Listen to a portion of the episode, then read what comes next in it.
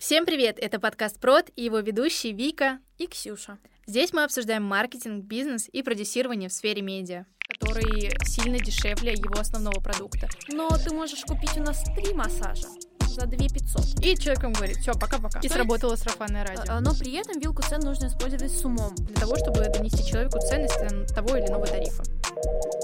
Сегодня мы с вами обсудим такой маркетинговый инструмент, как вилка цен. На самом деле многие, я думаю, о нем знают и наверняка его видели, но просто не знали о том, что он так называется. Это именно тот инструмент в продажах, который полезен как для клиента, так и для самого продавца. С помощью этого приема можно дать клиенту возможность выбора и одновременно подтолкнуть его к покупке того товара, который вам, соответственно, и нужно продать. Но, как и любой другой инструмент, э, им нужно пользоваться с умом. Именно об этом мы сегодня с вами поговорим. Начнем с того, что, в принципе, что такое вилка цен. Простыми словами, вилка цен — это когда вы предлагаете клиенту выбор из нескольких комплектаций одного и того же товара с разными ценами. Например, если вы курс по бровям, допустим, вам звонит клиент и говорит, мне понравился ваш блог, расскажите, пожалуйста, подробнее про курс. И вы ему говорите, да, у меня сейчас вот идет как раз набор на курс по бровям 2.0 условно, э, и он стоит там 15 тысяч. И человек вам говорит, все, пока-пока.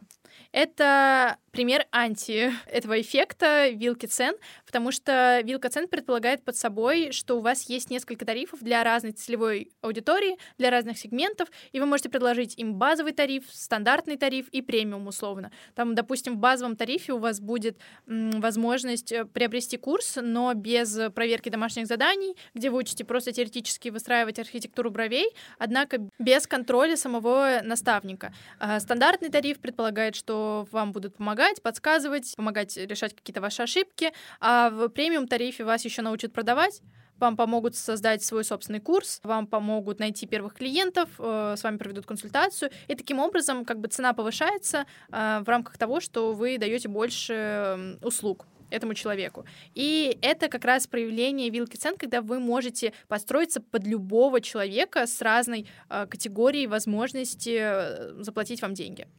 Да, то есть, грубо говоря, вилка цен это всегда, когда у вас есть определенный товар, определенная услуга, и вы можете делать разную комплектацию под разные ценовые категории. То есть там может быть там не три тарифа, а, не знаю, четыре, просто в классической структуре это всегда три, вот как Вика сказала. Да. И самое интересное, что Почему это помогает продавать? А, потому что если вы называете одну цену, на этом, как правило, коммуникация с клиентом заканчивается, и он начинает сравнивать вас с другими. А, потому что он узнал вашу цену, начинает сразу спрашивать э, цены конкурентов. Вообще этот способ с единоразовой ценой, с одной ценой, а, классный и рабочий в целом только если у вас чек сильно ниже, чем у конкурентов. Тогда да, тогда, скорее всего, у вас может дойти до продажи, но с другой стороны, низкий чек еще может отпугивать людей. Когда ты даешь человеку выбор, во-первых, он сразу погружается, он начинает узнавать детали, типа, что входит сюда, что входит сюда, что входит туда, и он начинает сразу искать уже подсознательно себе оптимальный для него вариант.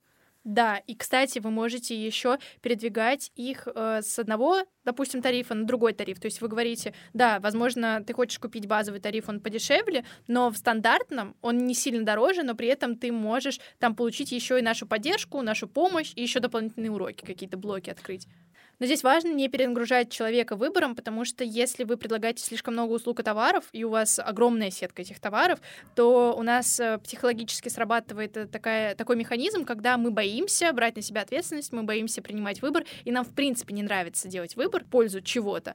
И мы не можем остановиться на чем-то одном конкретном. Если вы сами замечали, то когда вы делаете миллион пятьсот фоток, вам сложнее выбрать, даже когда у вас три фотографии, потому что хочется и ту, и ту, и ту, и сейчас мы там выкладываем условно подборку этих фотографий фотографий разных. Ну, по сути, на одной и той же локации. И людям неприятно делать выбор, поэтому не перебарщивайте с разными вариациями вашего товара, потому что это может отпугнуть. Да, э, но при этом вилку цен нужно использовать с умом, потому что в некачественных руках маркетолога, скажем так, вилка цен может выглядеть как манипуляция. Но на самом деле нужно просто делать все аккуратно, чтобы вилка цен была естественной, чтобы человек не чувствовал, что им манипулирует и так далее.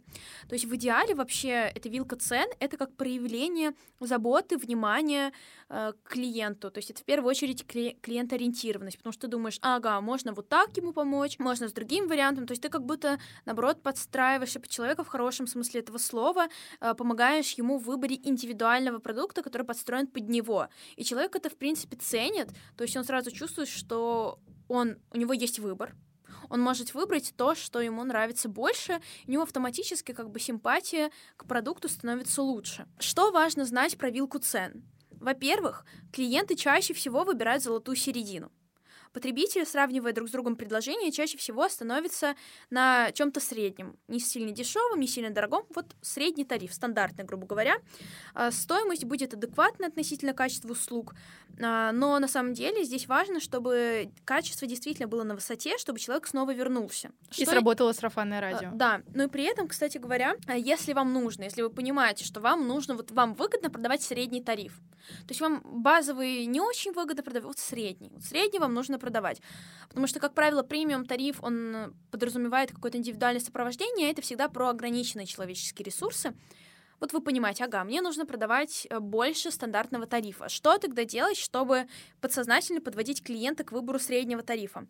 Вам нужно, во-первых, э, сделать так, чтобы делать акцент не на цене, а на дополнительных качествах, на дополнительных преимуществах и фишках, которые есть в этом тарифе. То есть вы его заваливаете какой-то дополнительной ценностью, э, дополнительной добавочной стоимостью, которая есть у этого курса. То есть у нас не просто курс, не просто у нас там есть индивидуальный подход, у нас есть то, у нас есть все.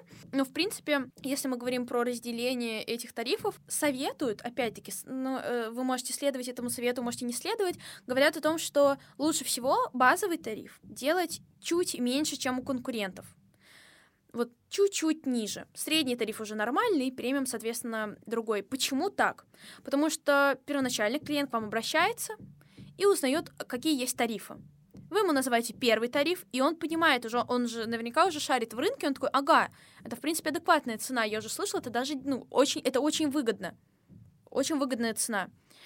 Потом вы ему рассказываете про второй тариф, и он понимает, что, блин, он может доплатить не сильно много, и он получит намного больше. И, соответственно, э, с одной стороны, вы привлекаете клиента, то есть вы не отпугиваете сразу ценой за премиум тариф. Он, у него нет такого сразу, что нет. Потому что иногда некоторые люди начинают говорить сразу с цены самой высокой, и это отпугивает. Человек сразу нет. Вы начинаете с базовой, то что вот такая цена, он понимает, ага, хорошо, он интересуется, и он потенциально готов воспринимать информацию про следующий тариф. Вы начинаете говорить про средний, э, ну, про следующий тариф. И есть еще другое мнение, э, ну как, оно может, в принципе, соотноситься с предыдущим, это про то, что э, если вы хотите продать, например, средний тариф стандарт, то разница между базовым тарифом и средним тарифом должна быть не сильно высокой, не сильно большим должен быть этот разрез, чтобы срабатывала та уловка, которую говорила Вика, что, блин, я могу доплатить всего 2000, и я получу средний тариф. Зачем мне базовый, если я могу чуть-чуть доплатить, и я получу больше? Но в таком случае, скорее всего, цена за базовый тариф, конечно, будет выше, чем у конкурентов, она будет не сильно дешевая, но тем не менее это тоже как одна из уловок, которые могут подтолкнуть человека купить средний тариф. Потому что, согласитесь, вы видите, например, классный курс, прям вообще вот классный курс, он стоит 5000 рублей, но туда входит всего лишь там уроки в записи. А средний тариф, вы видите, что он стоит 8 тысяч, но там вообще класс. Там просто сказка. Там прям и домашки вам проверят, и оценки вам вышлют, и кураторы к вам прикрепят, и ты думаешь уже автоматически, что, блин, ну, окей, я лучше переплачу 3000, но получу прям полноценную поддержку. А, и еще один лайфхак, он такой, я его не видела, но полагаю, он точно где-то есть, мы просто конкретно тоже его использовали. Если вы хотите продать определенный тариф, вот, например, средний, да, мы останавливаемся всегда на среднем, так или иначе, нужно ставить туда что-то прям жизненно необходимое, чего не хватает в базовом тарифе. Например, если это курс по подготовке к ЕГЭ, то тут важно понимать, что для абитуриентов, для школьников важно э, наличие практики, важно наличие домашних заданий, которые будут проверяться. Соответственно, вы понимаете, ага, это прям реально важно. То есть это то, что ищет ученик в курсе в первую очередь. И вы делаете, ставите это, выключаете это из пакета базового тарифа и ставите в средний. И тогда человек понимает, блин, ну я ради домашек пришел, мне по-любому нужен средний. То есть мы сейчас, в принципе, сказали про большое количество способов о том, как переместить человека на э, тариф стандарт. Вот. То есть первый способ — это делать, это, во-первых, делать упор на фишки, на пользу вообще среднего тарифа. Второй способ — это делать не сильно большую разницу между базовым и стандартным тарифом. И третий вариант — это ставить туда что-то такое важное, чего прям как будто очень сильно не хватает в базовом тарифе. Теперь перейдем еще к одному важному поинту про вариации вилки цен, которые вообще бывают. Здесь важно понимать, что несмотря на кажущуюся простоту у этой тактики, есть э, свои все равно разновидности. И не следует постоянно идти по классическому сценарию, лучше выбирать какой-то индивидуальный подход э, под конкретно ваш запрос, под конкретно вашу нишу. Первый это бутерброд, это, собственно, то, о чем сейчас говорила Ксюша. Это тройная вилка, классическая, ее чаще всего называют, а, которой пользуются чаще всего. Это та услуга, которую можно продать, и ее помещают в средний ценовой диапазон. То есть первый слой у нас будет дешевле, второй у нас будет дороже и так далее. Ну, и первый, собственно, вообще дешевый, допустим, как мы вот говорили про тарифы базовый, средний и премиум. А здесь важно будет простроить саму составляющую этих тарифов для того, чтобы донести человеку ценность того или иного тарифа. Второй тип — это простая. Это самая легкая схема, в которой продавец сравнивает два своих товара или себя с конкурентом, и здесь важно понимать, что не всегда такой подход оправдан и работает, но если другие инструменты недоступны, то можно воспользоваться этим инструментом как раз. Как он работает? Самый, наверное, репрезентативный пример этого будет, если, условно, у вас салон красоты, и к вам приходит человек на маникюр, и вы говорите, да, вот ты можешь делать маникюр у нас за тысячу рублей, но маникюр с градиентом ты можешь нас сделать за полторы тысячи или за две тысячи рублей. И таким образом вы показываете, что да, у тебя ценник дешевле, чем у конкурентов, и в целом это доступная цена, но при этом, а, если ты доплатишь совсем немножко, то ты сможешь получить еще более лучшую услугу. Да, что-то То с бонусиками, что-то, что да, дополнительное. И это, собственно, не будет стоить тебе дорого. Или есть еще один пример, допустим, когда человек сравнивает себя с конкурентом, вы приходите в тот же самый салон, условно, и вас спрашивают, сколько вас будет стоить стрижка, и вы говорите, там, условно, 500 рублей. У конкурентов это будет 550 рублей, допустим. И вы понимаете, что в этом плане на рынке вы берете гораздо ниже, и ценник у вас ниже. И таким образом вы тоже можете к себе клиентов переманивать. И еще как один пример, э, вот этой вот простой вилки цен, это когда, например, ну вот я с чем часто сталкивалась, когда ты записываешься на массаж. Тебе говорят, вот, там, массаж всего тела стоит, например, 2000 рублей, и это дешевле, чем у всех. У всех там, например, 3000 стоит. Но, например, если ты доплатишь 500 рублей, у тебя будет не просто массаж, у тебя будет массаж с обертыванием каким-нибудь или массаж с каким-то скрабом. Э, и ты такой, блин, я же могу совсем чуть-чуть доплатить, и у меня будет такая вот крутая штучка, меня да. обернут, как классно. И сразу хочется там эти лишние 500 рублей на фоне общей цены сильно тебе погода не делают, и тебе прям хочется, прям вот прям, ну вот мне как потребитель прям очень хочется чуть-чуть доплатить, но получить гораздо более лучшую услугу. И, например, э, у меня постоянно приходит рассылка с одного салона красоты, где мне говорят, вот, вы можете купить у нас маску для лица, там полный какой-то комплексный уход, там за две или там за три тысячи рублей, за три пятьсот, там все, там просто вы будете летать в облаках. Вам еще массаж носа сделают какой-нибудь, я не знаю, фейсбилдинг, грубо говоря.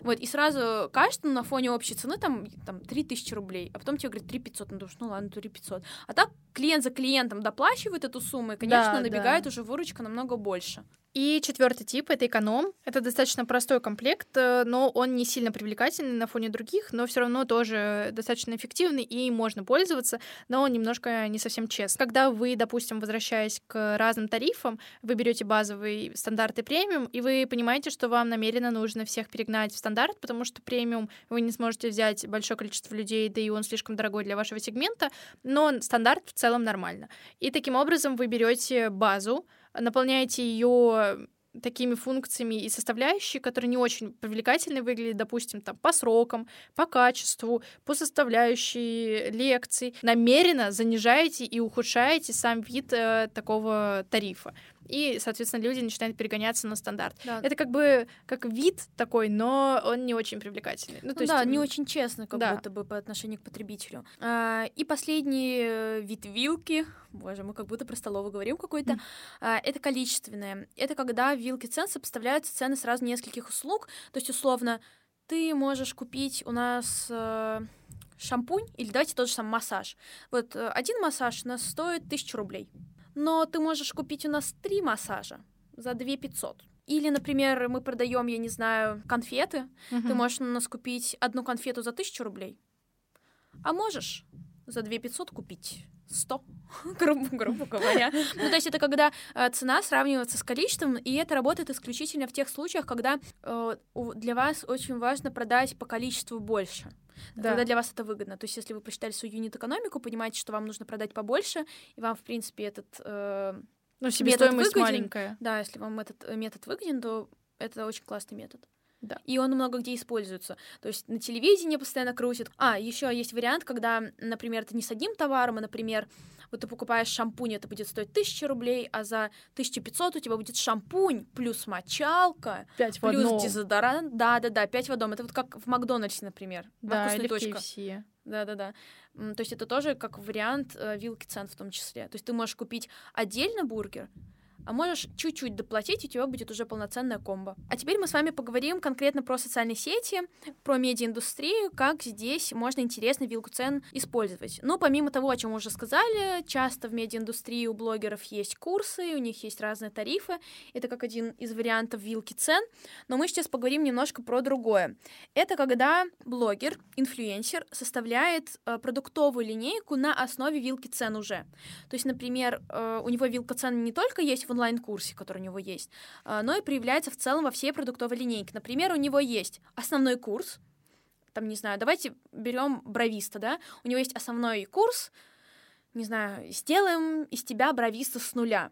И есть чек-лист маленький, например, топ средств для бровиста, который можно использовать в работе. А, Потом у него есть маленький один видеоурок, как найти клиентов.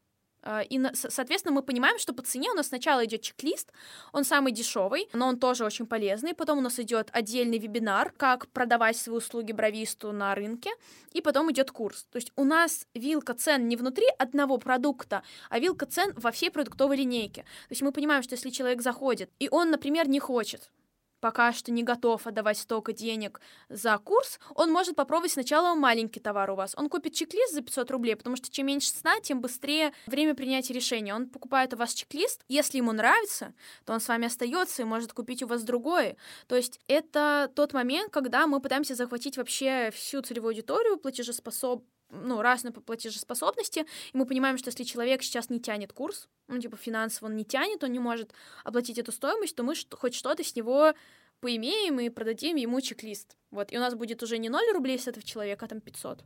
Еще один интересный поинт. Если мы берем продуктовую линейку любого блогера, то у него всегда должен быть продукт, который сильно дешевле его основного продукта. Вообще желательно создавать такую вилку цен в нескольких продуктах, ее репрезентировать. Допустим, у вас есть э, чек-лист, который стоит очень дешево сильно дешевле, опять же, чем основной продукт, условно до 1000 рублей. Там может быть 500 рублей, а потом у вас есть, не знаю, какой-нибудь закрытый клуб или не закрытый клуб, а какой-нибудь марафон, который тоже стоит дешевле, чем основной курс. И дальше уже условно идет основной курс. А почему это важно? Потому что чем дешевле товар, тем быстрее человек, как уже сказала Ксюша, а, принимает решение о покупке, и таким образом у вас происходит соприкосновение с вашим пользователем. Он смотрит на ваш чек-лист, понимает, что вау, классно, там много крутой информации полезной, возьму-ка я у него марафон. И таким образом постепенно, постепенно по такой воронке он доходит до основного курса и быстрее принимает решения, и больше с вами касаний, и больше с вами знакомится, и, получается, изучает ваши товары и продукты и понимает, что вы делаете качественные вещи. И таким образом вам важно составить э, такой пул ваших товаров, которые смогли бы позволить вашим клиентам, независимо от их финансовых возможностей, соприкоснуться с вами и познакомиться ближе. Потому что так вы можете формировать лояльность аудитории к вам, ну и плюс от этого повышается ваша выручка, но это не так значимо, как то, что человек с вами соприкоснулся и познакомился. Я думаю, что на этом мы можем заканчивать. Выпуск получился достаточно полезным. А, Прислушивайтесь к нашим советам, они могут быть очень полезны и принести вам много денег. Да, обязательно используйте этот маркетинговый инструмент, но используйте его с умом. Кстати, у нас есть телеграм-канал, где вы можете предложить свои темы для будущих выпусков, а ссылочка в описании. До новых встреч. Пока-пока! Филос.